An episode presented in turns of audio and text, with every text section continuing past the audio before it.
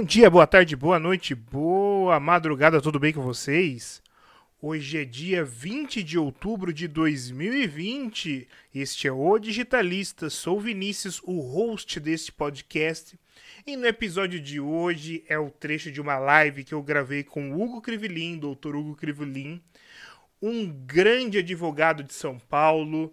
Ele trabalha principalmente com direito digital e nós trabalhamos nessa live, nós falamos nessa live sobre blockchain. E esse é o trecho que eu retirei aqui. É um trecho muito interessante que ele conceitua de uma maneira bem clara, de uma maneira bem sucinta, o que é a blockchain, como ela trabalha, como ela funciona.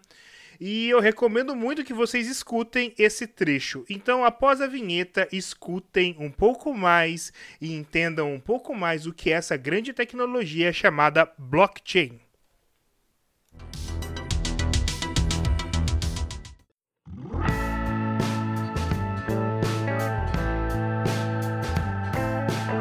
Blockchain já é conhecido aí mais na área financeira, na área da, do Bitcoin, né? Se a gente falar hoje em dia que é, sobre o Bitcoin, muitas pessoas saberão, mas não saberão muito provavelmente o que é o blockchain. E aí a gente trazendo isso para a realidade do operador do direito, que para a gente misturar aí o direito e a tecnologia já é um pouco complicado, até porque a gente do direito tem uma linguagem própria.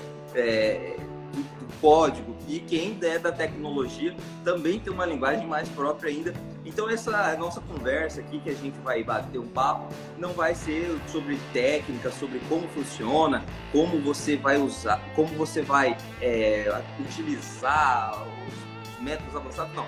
Eu quero trazer aqui nesse bate-papo, espero contribuir, como você, operador do direito, você estudante de direito, pode usar o blockchain para melhorar aí a sua advocacia, para você aprimorar os seus estudos e, e, e a gente me permita, é, você perguntou o que é o blockchain. E aí, para falar para você o que é o blockchain, eu preciso te falar que blockchain é uma tecnologia. E blockchain seria a espinha dorsal do que a gente conhece hoje como o Bitcoin ou as criptomoedas. Quando a gente fala de criptomoedas, a gente falando lá de Bitcoin, mas já existem mais de mil é, moedas digitais, o Bitcoin é apenas uma delas. Então a blockchain é a tecnologia que dá a possibilidade da utilização das criptomoedas. Eu vou dizer a você e vou dizer a todos aqui que nos acompanham, a, a blockchain, essa tecnologia, né? E por isso a gente tem que sempre falar a blockchain, porque ela é uma tecnologia, não é o blockchain, não é, não é algo físico, ela é uma tecnologia. Ela, ela está em caminhos de revolucionar a forma com que a gente interage na sociedade, com, da forma como a gente é, se relaciona com, com o dinheiro, na forma como que a gente contrata. E digo isso não por achismo, e tomo então com base o que dizia e disse recentemente Elon Musk sobre blockchain. Ele disse que a blockchain tem a mesma, o mesmo potencial de revolucionar a vida em sociedade, tal como fez a internet há alguns anos. O Elon Musk, por mais que alguns achem que ele é uma figura um pouco incontroversa, uma figura um pouco complicada, ele dentro da, dessa quarta revolução industrial que nós estamos passando, é um dos personagens mais importantes. Ele, Steve Jobs, e alguns outros ali são os personagens que estão à frente dessa quarta revolução industrial. Então, se o Elon Musk está dizendo que é uma tecnologia importante, como não vou acreditar no Elon Musk, né? Mas depois dessa interrompida, pode continuar, pode continuar. Então a blockchain é isso, a blockchain é uma tecnologia que permite que pessoas que nunca se viram, pessoas que não se conhecem, porque confiam na tecnologia e aí a gente vai entrar na estrutura dela para falar como ela funciona. Façam contratos, façam transações bancárias, né? Transações financeiras sem se conhecer com altíssimo nível de confiança. A blockchain funciona basicamente como um sistema descentralizado de troca de informações. Aquilo que você que é da área da computação já deve ter ouvido falar, o P2P, né, o peer-to-peer, -peer, ou seja, é uma rede interconectada de dispositivos que trocam informações entre eles e através da troca dessas informações gera uma cadeia de confiança na qual as pessoas podem fazer negócios mesmo sem conhecer umas às outras. Eu queria que a gente começasse aqui então falando sobre isso. Começar falando sobre é, se é uma revolução ou não, né? É, se essa se a utilização da blockchain, como que isso vai mudar a nossa vida, não só a vida do, do, de quem usa isso, vai usar isso no direito, que é o que a gente, que é o nosso objetivo, mas como isso vai mudar a nossa vida é, de uma forma como um todo. Eu costumo, eu costumo fazer a seguinte analogia. De fato, quando você fala blockchain, a pessoa assusta, não sabe o que é, e de fato é algo novo e a gente, o direito, está tomando conta disso agora. E aí a gente que, que, usar, que utilizar dessa tecnologia para a nossa atividade profissional dentro do processo judicial, certamente sairá na frente aquele que utilizar, porque se trata de uma tecnologia nova e com um potencial é, avançado de desenvolvimento. A gente, a gente fala que essa que o blockchain vai revolucionar, está revolucionando, assim como aconteceu ao longo de toda a história. Toda a história da vida humana, ela é marcada por revoluções, revoluções que entendo eu ser modificações é, significativas no modo de agir e pensar da nossa coletividade, assim como aconteceu lá antigamente no motor a vapor, quando viemos agora a se relacionar através da internet. Veja como nossa vida mudou e, a, e, e, hoje a sociedade não consegue mais olhar e se enxergar sem a internet, assim como não conseguimos nos enxergar sem energia elétrica, sem o motor e sem toda a história. Portanto, a história da vida humana ela é marcada por revoluções e a blockchain, assim como aconteceu com a internet, vai mudar a nossa forma de agir. Por quê? Porque possibilita que eu, que não conheço, que não sei quem é o meu contratante que fica lá no Japão que fala outra língua, eu tenho certeza que é ele, eu tenho a garantia de que é ele que está ali fazendo aquela operação. Na verdade, a blockchain, fazendo uma analogia, é como um grande servidor de dados, como se um, um, um Google Drive, um OneDrive, um local não físico centralizadamente em que ficam armazenadas informações de todo mundo que está utilizando essa rede. Exemplifico nós temos hoje vários serviços de nuvem. Então nós utilizamos, contratamos um, um provedor, né? Ou contratamos um, um, a, o Google, a Microsoft, é, quem quer que seja, para armazenar nossas informações lá. E aí nós pagamos por esse serviço e todas essas nossas informações, a exemplo do Google, ficam armazenadas nos servidores do Google, os quais possuem elevado nível de segurança, mas a diferença que eu estou dizendo do blockchain para esse tipo de armazenamento é a centralização e aqui no caso do blockchain é uma descentralização.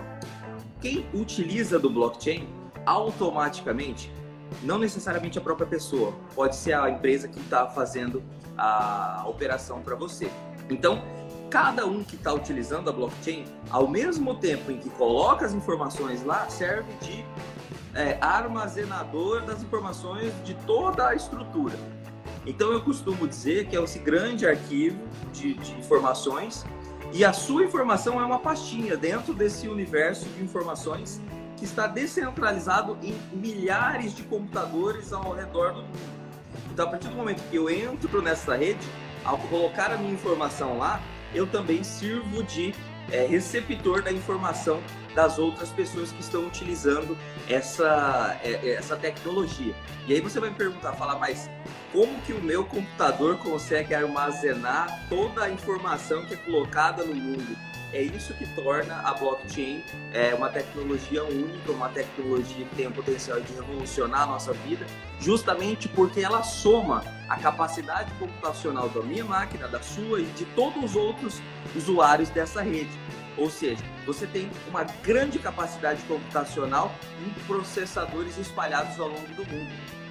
O que, vou chegar nisso aí mais adiante, impossibilita que haja um ataque a, essa, a esse sistema. Por quê? Porque você não tem um servidor você não tem uma entidade centralizadora e validadora das informações. Essas informações elas estão descentralizadas, elas estão compartilhadas. Vamos dar um exemplo aqui. Se você tiver que guardar um seu diploma de graduação lá é algo super importante para você. Então você tem um escritório, o que, que você pode fazer? Você pode tirar 20, 30 cópias autenticadas desse seu diploma, você pode deixar um na casa da sua tia, um na casa, uma casa do seu pai, da sua mãe, um, na, um, um guardado num cofre, cada um em um lugar. Ou você, e aí você vai aumentar a segurança disso, porque cada unidade dessa grande rede vai se transformar num cofre que você vai ter essa informação guardada. A blockchain é mais ou menos isso. Também poderia utilizar o exemplo eu quero, eu quero que todo mundo tenha a mesma informação para que, se eu precisar, eu possa recorrer a um ou a outro. Então, eu crio um grupo no WhatsApp, coloco lá 50 pessoas, falo meus amigos. Vocês são 50 pessoas, vocês precisam. Esse aqui é o é meu testamento, você, vocês precisam guardar essa informação. E aí eu coloco lá no, nesse grupo essa informação e cada um vai ter no seu celular, no seu computador, uma cópia desse meu testamento. De modo que, se eu apagar esse testamento, todas as outras pessoas ainda têm mesmo que eu perder aí um terço dessa rede, se eu perder 90%, essa informação ela ainda vai ficar é, armazenada lá. E além disso tudo, além dessa capacidade de armazenamento descentralizada, o que aí eu volto naquela questão da confiança, elimina a necessidade de um agente é, autenticador, a gente tem a imutabilidade, a inviolabilidade das informações que ela vai colocar. Por quê? Essa mesma informação, vamos supor que eu queira mudar, esse, queira ir mudando esse testamento ao longo da minha vida. Então eu tenho esse grupo chamado testamento e eu coloquei lá as minhas, as minhas informações e aí então eu quero ir mudando.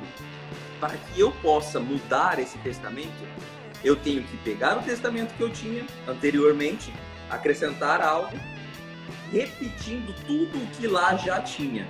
Ou seja, eu tenho que falar, eu tá, tá, tá, tá, tá, tá, tá, tá, tá, e aí aumenta isso. Depois, quando eu quiser aumentar, eu pego tudo que eu tinha e aumento isso. Essa, essa estrutura, essa necessidade de que eu pegue todo o conteúdo que lá já tinha, para que eu possa acrescentar uma nova informação, que é o que a gente conhece como a cadeia de blocos, né? a corrente de blocos, o que dá o nome a blockchain. Portanto, todas as informações que eu lançar na blockchain, que é essa grande corrente de dados, eu preciso pegar todas as informações que lá estão, e aí são todas informações criptografadas, eu pego tudo aquilo e falo, olha, eu, eu sou titular dessa informação, então eu posso alterar ela. E aí como que eu como que a rede sabe que eu sou titular dessa informação? Ela confirma. Então eu falo assim, eu posso alterar esse meu testamento, só eu posso alterar. Então eu sou titular. E como eu provo isso? Eu vou lá e pergunto pro, eu pergunto pro João, João, Hugo é titular desse, desse testamento? Sim. José, é, José, esse, Hugo é titular desse testamento? Sim, sim, sim, sim, sim, sim. Na hora que ele chegar, vamos supor que eu coloquei aqui 50 pessoas, né, nesse exemplo. Na hora que o sistema for perguntando para cada uma das pessoas, na hora que ela chegar, ele chegar na 26 ou seja, mais de 50%, o sistema por si só tem a certeza de que eu sou o titular daquela informação, então eu posso é, modificá-la. Então deixa eu entender bem. Então, no caso, quando você tem esse acesso, você pode modificar. Se vier algum terceiro e não tiver essa chave de acesso, você não pode. Você vai fazer essa modificação, mas vai dar problema, vai dar um erro. É isso, né? Aconteceram até essa informação, até esse bloco aqui chegar aqui, ou seja, ele tem que saber o meu testamento desde lá do começo, como eu fiz, como foi a primeira, como que foi a primeira versão, como foi a segunda versão, como foi a terceira versão, como foi a quarta, quinta, sexta, sétima. Aí então, ele tendo acesso a tudo isso, ele consegue ir lá e validar. E isso, em termos computacionais, ainda é impossível, porque mesmo assim ele teria que ter acesso ao computador de todas essas outras pessoas que estão na rede para validar a minha informação. Então foi esse o nosso episódio de hoje. Desde já adianto que terão mais trechos desse, dessa live em nosso podcast. Então se inscreva, aperta o botão seguir se você está ali no Spotify Ou se você estiver no Apple Podcasts, Google Podcasts, também aperte seguir ali. Para quê? Para que no momento que aparecer o podcast, antes mesmo de aparecer em nosso Instagram, você possa escutar o episódio, você já possa curtir em primeira mão esses episódios que irão sair dessa live, de outras lives, de outros temas, de outros temas de tecnologia, enfim. Falando em Instagram, não esqueça de nos seguir lá no Instagram, vinicius.cheliga, eu sou o host desse podcast, então episódios novos eu sempre coloco lá. Coisas relacionadas à tecnologia e o direito também estarão lá. Não se esqueça de também seguir o Hugo. O Hugo também tem o Instagram dele. Vou deixar o link aqui na descrição do podcast ou linkado também, vou deixar lá no Instagram. É isso, minha gente. Um grande abraço e até o próximo episódio.